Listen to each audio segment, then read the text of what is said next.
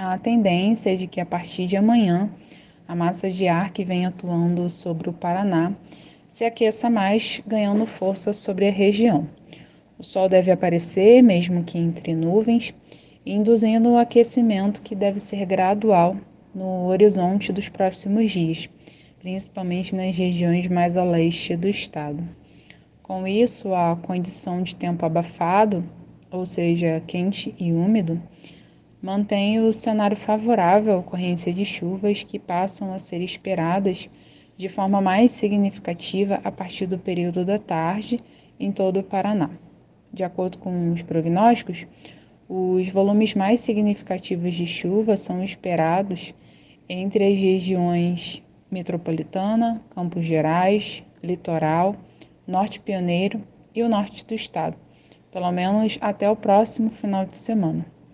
Com isso, não se descarta também a possibilidade de desenvolvimento de alguns temporais localizados.